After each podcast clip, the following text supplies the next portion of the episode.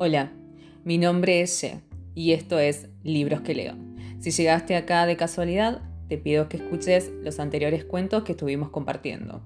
Hoy te voy a leer un cuento que se llama Variaciones y es de la autora Pia Bausas y esto lo puedes encontrar dentro de su libro de cuento Una fuga en casas de editorial Clubhem. Dice así. Y finalmente iban a coincidir una mañana de agosto en una librería de viejos. Los dos miraban entre los estantes de libros usados, saldos, remanentes de editoriales. Él la vio primero, o ella él, nunca lo sabrían, cada uno a su manera. Bajó la vista hacia los libros, detuvo los dedos en alguna tapa cubierta de polvo, que podía ser de Beckett o de Chandler. Sonrió para adentro, como quien no quiere ser descubierto, y solo un poco después levantó la mirada. Se saludaron. En la librería sonaban las variaciones de Golper, o eso le pareció a ella. Al rato de que la conversación fuera como un arroyo que no languidecía, siempre encontraba una vuelta, un giro, un salto para agarrar nuevo impulso. Él le propuso ir a tomar el café, que les había quedado pendiente. ¿Ahora? Sí. Él tenía tiempo. Había muchos cafés en la avenida. No sabía si ella, pero ella, que quizás ya había imaginado esta escena, le dijo de manera muy directa que eso era literalmente imposible. A un hotel deberíamos ir, no a un café. A él se le escapó una carcajada adolescente y soltó el libro viejo que tenía en la mano. Todo en un mismo instante. Sabía que se lo decía en serio, pero igual preguntó. ¿Es en serio, no? Esa pregunta ella no la había previsto. Las baldosas del piso se le figuraron un puente colgante, de esos que cruzan los ríos de la selva, y le faltó el aire.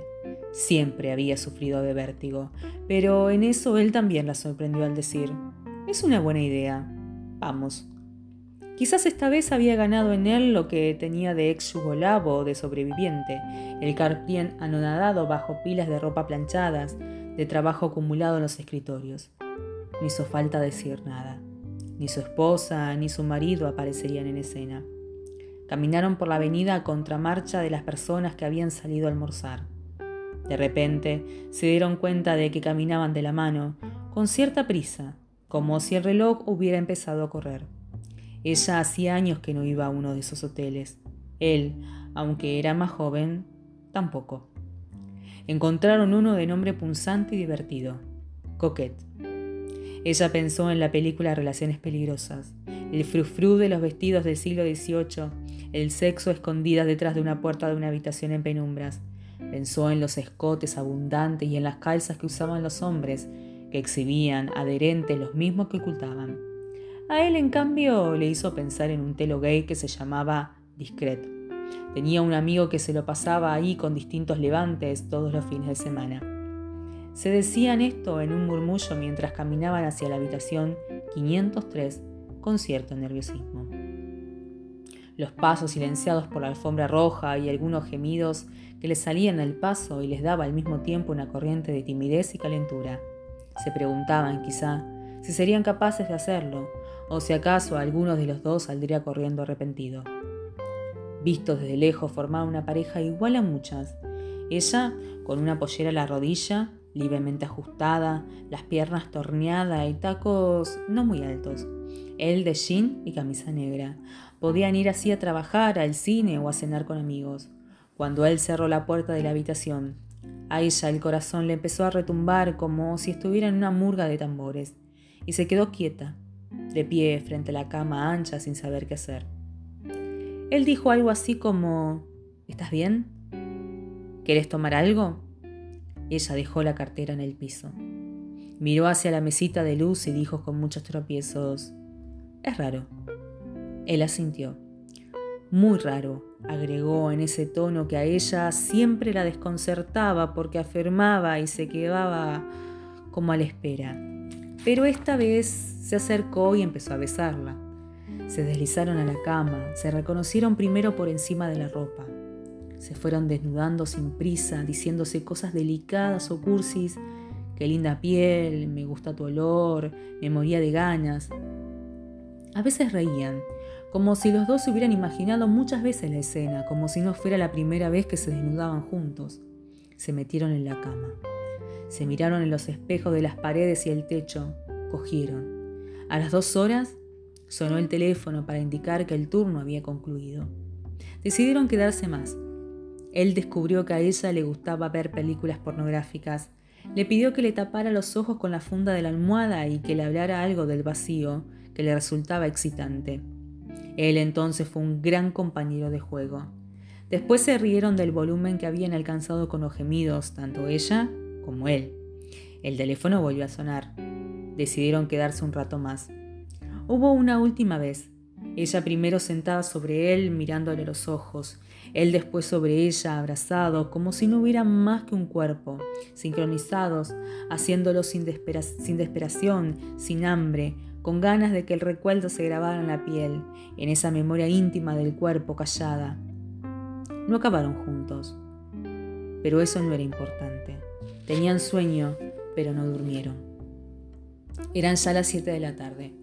Se estaba haciendo de noche y como los adolescentes tenían que volver a casa, se bañaron por turnos. Ella dejó que el agua corriera sobre el cuerpo y no pudo pensar mucho. Se imaginó muy pronto en casa preparando la cena o acostando a sus hijos. Él también estuvo un buen rato bajo la ducha. Antes de salir habló con su mujer para decirle que no lo esperara comer, que iba al cine con un amigo. En el hall del hotel se despidieron con un beso ligero, velocísimo, como si los dos lo hubieran previsto de antemano. No quedaron en nada. Al salir se fueron caminando por la misma vereda, pero en sentidos opuestos. Antes de cruzar la calle, ella recibió un mensaje de su marido. Llegaría temprano antes de la cena.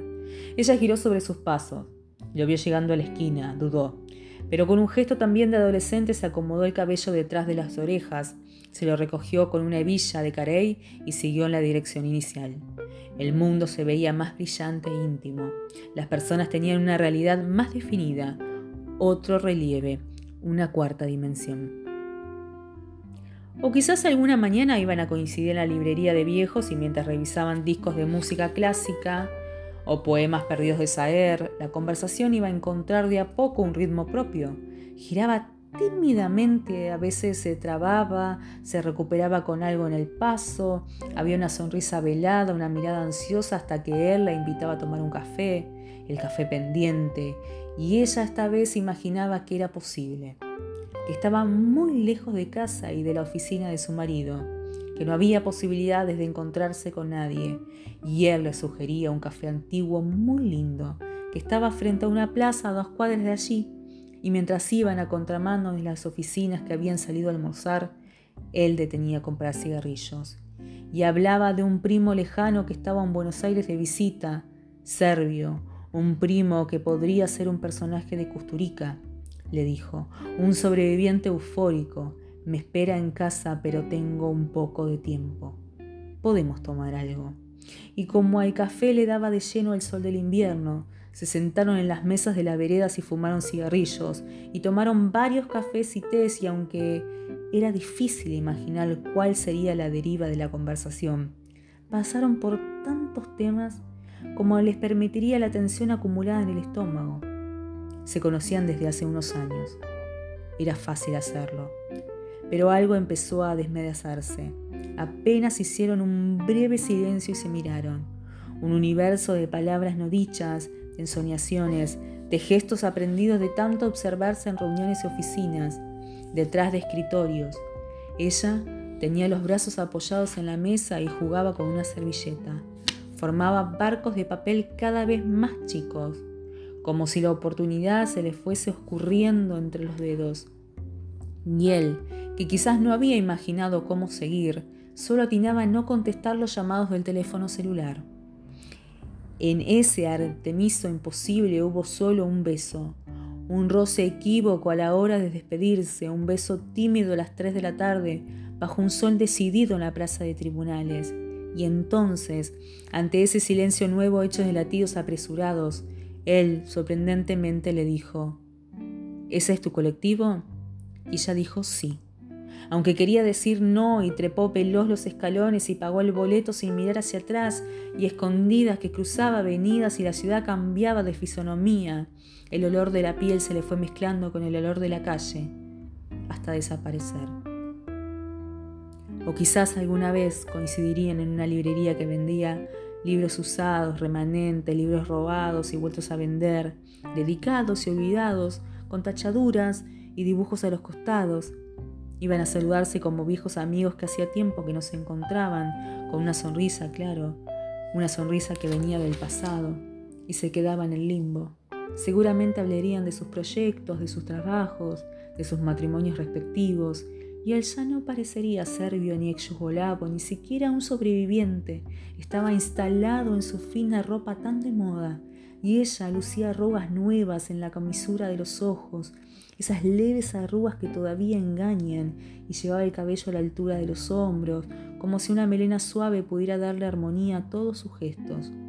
Un hueco en el estómago, un agujero negro estelar en el centro del cuerpo y un cigarrillo encendido con demasiada prisa sería lo único que iba a mostrar que eran los mismos. O quizás iban a estar en un mismo lugar y no se reconocerían. Girarían ausentes en el remolino humano. O quizás simplemente ella, él, nunca, nada. Bueno. Y espero que te guste este cuento tanto como me gusta a mí. Nos vemos la semana que viene.